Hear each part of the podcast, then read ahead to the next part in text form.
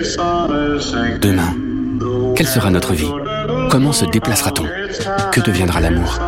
Orange a laissé carte blanche à cinq auteurs pour raconter leur demain, un demain humain où les sentiments n'ont pas disparu. Bien au contraire. Écoutez Hello Demain, le podcast d'anticipation positive d'Orange.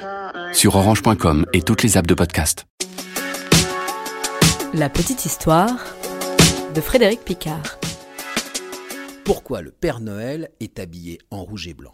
Bah, Contrairement à la rumeur, le rouge et le blanc du Père Noël ne datent pas du XXe siècle et ne viennent pas d'une célèbre marque de soda américaine. Non, non, non, non, non. Le rouge est la couleur de Saint-Nicolas qui, depuis le Moyen Âge, dans la nuit du 5 au 6 décembre, passe dans les maisons pour apporter aux enfants sages des friandises.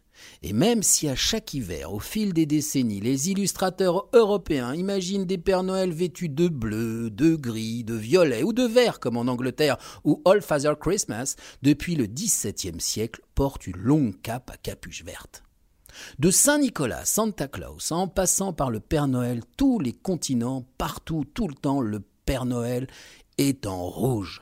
En réalité, c'est la publicité qui va donner une dimension planétaire au vieil homme vêtu d'un manteau rouge et blanc. Au début du XXe siècle, les firmes européennes et américaines comprennent l'intérêt publicitaire de ce personnage sympathique. Dans les années 30, Michelin ou Coca-Cola, par exemple, lancent de grandes campagnes ayant comme égérie le Père Noël. Les illustrations superbes popularisent le personnage dont la représentation s'impose en France dans les années 1950 et c'est parce que les images du Père Noël reprenant des forces en buvant un soda durant sa longue tournée de cadeaux de Noël sont diffusées à grande échelle qu'elles renforcent l'idée que la couleur rouge du Père Noël vient du fameux soda made in USA, alors qu'en réalité, le rouge est dans le vestiaire des légendes de Noël depuis le Moyen Âge.